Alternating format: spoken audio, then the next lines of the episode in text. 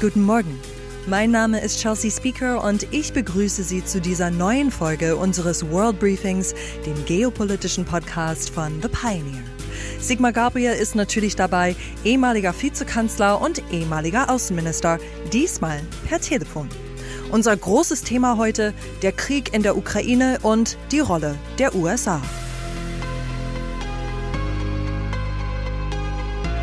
Hallo Sigmar Gabriel.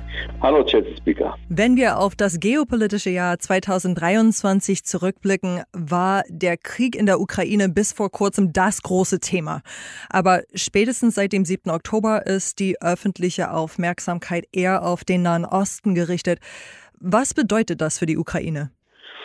Die Ukraine hat zwei Probleme. Einerseits eben, dass die Aufmerksamkeit ähm, von diesem Konflikt ein Stück weggegangen ist, aber noch viel größer ist die Sorge, dass in den Vereinigten Staaten der Streit zwischen Republikanern und Demokraten im Vorfeld des Präsidentschaftswahlkampfs eben dazu führt, dass man sich nicht einigen kann, die Militärhilfe und die finanzielle Unterstützung der Ukraine weiter freizugeben.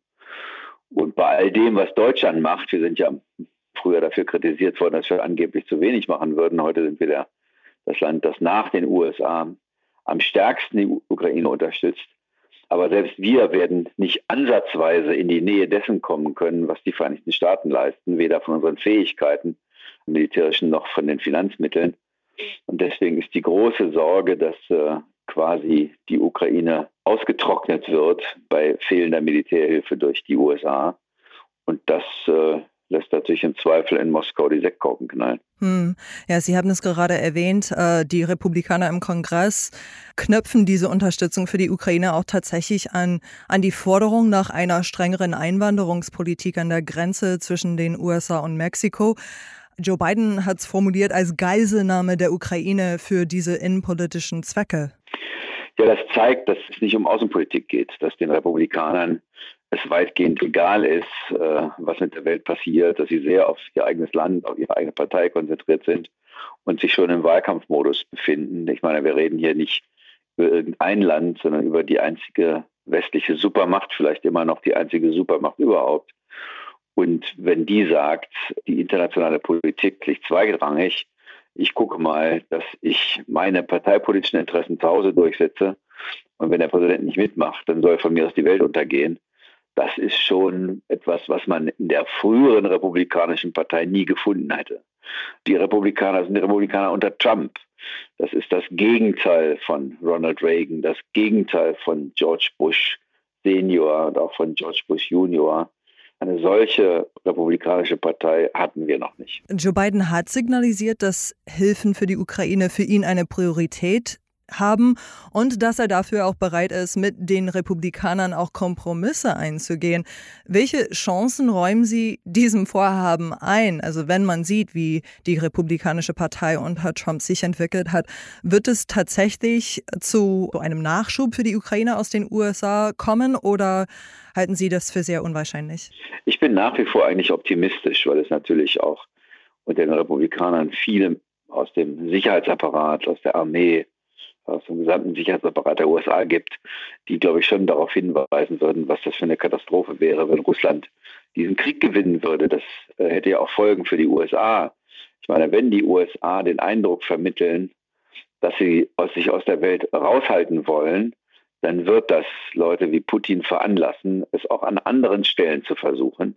Also es geht auch um die Frage der, des Rollenverständnisses und der, der Bedeutung der USA in der, in der, in der Welt und in den Konflikten dieser Welt. Und ich glaube, das gibt schon noch Leute bei den Republikanern, vor allen Dingen in, den, äh, in der Armee, in den Sicherheitsapparaten, die das wissen und das hoffentlich auch ihren Kongressabgeordneten und den Senatoren beibringen. Aber selbst eine lange Verzögerung könnte dazu führen, dass es der Ukraine echt schlecht geht. Ne? Also wenn überhaupt Geld aus den USA kommt, dann wahrscheinlich nicht mehr in diesem Jahr, obwohl Zelensky dieser Tage in Washington gewesen ist. Na gut, das ist jetzt ein bisschen Spekulation. Das ist äh, das Jahr ist sowieso fast rum. Die Sommeroffensive der Ukraine ist nicht so erfolgreich gewesen wie gedacht.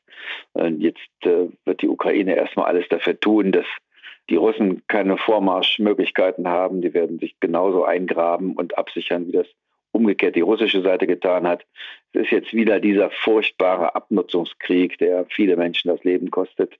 Ich befürchte, dass die Russen wieder anfangen werden, zivile Infrastruktur und die Zivilbevölkerung in der Ukraine zu terrorisieren.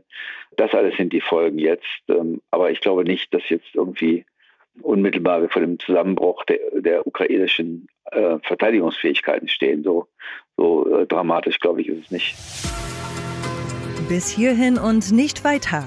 Ab hier hören ausschließlich Pioneers, worüber Sigmar Gabriel und ich noch gesprochen haben, über die Rolle der USA, wo im kommenden Jahr eine richtungsweisende Präsidentschaftswahl stattfinden wird und was diese für die ganze Welt bedeuten könnte. Außerdem gibt es für alle Pioneers an diesem Wochenende einen Podcast von The Pioneer mit dem Chef der neuen deutschen KI-Hoffnung Aleph Alpha, Jonas Andrulis. Das kann ich Ihnen wirklich sehr empfehlen. Das wäre also doch eine gute Gelegenheit, zu uns an Bord zu kommen und als Pioneer all unserer Podcasts, Briefings und auch Live-Journalismus zu erleben. Ich hoffe, wir hören uns bald in aller Ausführlichkeit wieder. Ihre Chelsea Speaker.